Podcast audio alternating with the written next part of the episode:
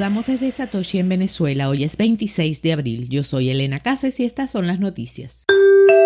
Dorsey elogia la compra de Twitter. Elon es la solución singular en la que confío, dijo Dorsey sobre el inminente cambio de propiedad de la empresa de redes sociales. El lunes temprano, Musk, el CEO de Tesla, prevaleció en su intento de privatizar la compañía por 54.20 dólares por acción. Dorsey, un maximalista de Bitcoin, precedió su declaración con una oda a la descentralización. Cito, en principio, no creo que nadie deba poseer o administrar Twitter. Quiere ser un bien público a nivel de protocolo, no una empresa. Sin embargo, resolver el problema de que sea una empresa requiere de Elon y solo Elon.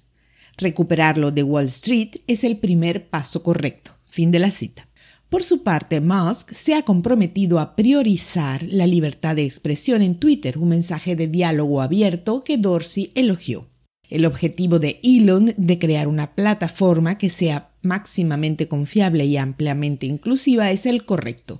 Este también es el objetivo de Paraga, por lo que lo elegí. Gracias a ambos por sacar a la empresa de una situación imposible. Este es el camino correcto, lo creo con todo mi corazón. Tuiteó Dorsey.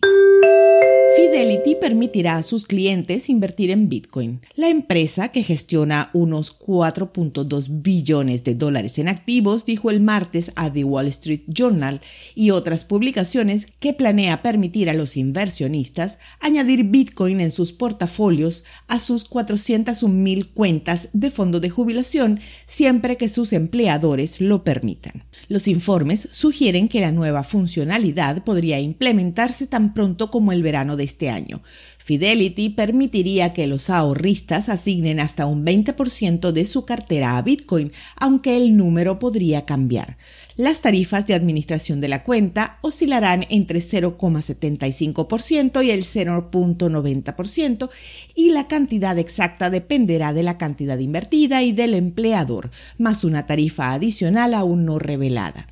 Si bien Fidelity admitirá inicialmente Bitcoin, también podría agregar otras criptomonedas en el futuro, según Dave Gray, jefe de ofertas y plataformas de jubilación de Fidelity Investment al New York Times, y agregó que MicroStrategy ya se ha registrado.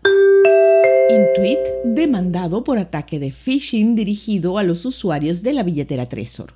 Una nueva demanda colectiva alega que Intuit intencionalmente, deliberadamente por imprudencia o negligencia, no protegió los datos de MailChimp, lo que provocó el robo de criptomonedas de los usuarios de la billetera Trezor. La demanda presentada en California el viernes afirma que la firma de software financiero y su subsidiaria Rocket Science Group, que opera MailChimp, son responsables de millones de dólares en pérdidas esto incluye los 82 mil dólares robados de la billetera Trezor del propio demandante Alan Levinson. En nombre de otros usuarios de la billetera, Levinson busca daños reales y punitivos de Intuit, así como tres años de monitoreo de crédito alega que un empleado de Rocket Science Group fue víctima de uno de los trucos cibernéticos más antiguos del libro al hacer clic en un enlace malicioso que otorgaba a los atacantes acceso a información personal, incluidas direcciones de correo electrónicos de más de 100 usuarios que estaban suscritos al boletín Tresor.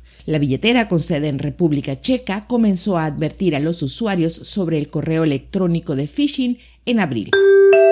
The Human Rights Foundation otorga 5 Bitcoin a proyectos de la criptomoneda. En los últimos dos años, la Human Rights Foundation ha asignado más de 1.2 millones de dólares en subvenciones a más de 30 desarrolladores y educadores de todo el mundo. La Africa Bitcoin Conference recibirá el regalo más grande de la ronda, un Bitcoin. Los 100 millones de satoshis ayudarán a los constructores y educadores de Bitcoin del continente a presentar nuevas ideas, así como a realizar eventos de networking y diálogos abiertos con empresas locales. El desarrollador venezolano de Bitcoin y amigo de la casa Francisco Calderón recibirá 50 millones de satoshis para continuar trabajando en LNP2P Bot, un bot de Telegram peer-to-peer sin custodia que permite a los usuarios intercambiar Bitcoin utilizando Lightning Network. Otros proyectos que también recibieron fondos fueron René Bithart por su trabajo en educación, investigación e identificación de vulnerabilidades de seguridad en Lightning Network.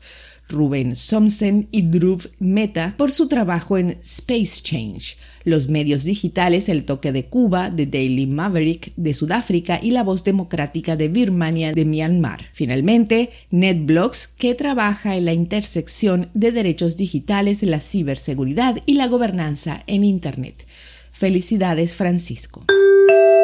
Mediodía de hoy el precio de Bitcoin está en poco menos de 39 mil dólares con una variación a la baja en 24 horas de casi el 1%.